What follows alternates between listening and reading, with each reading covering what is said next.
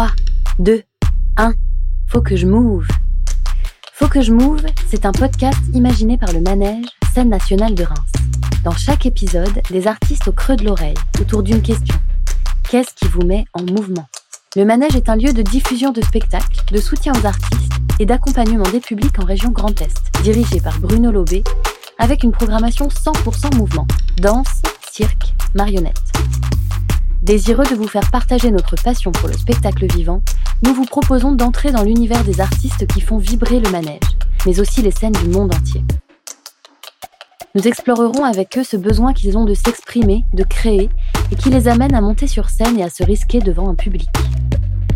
Ils et elles nous parleront de leurs inspirations, nous partagerons des sons qui les représentent, nous raconterons les rendez-vous réussis et ceux qu'ils ont manqués.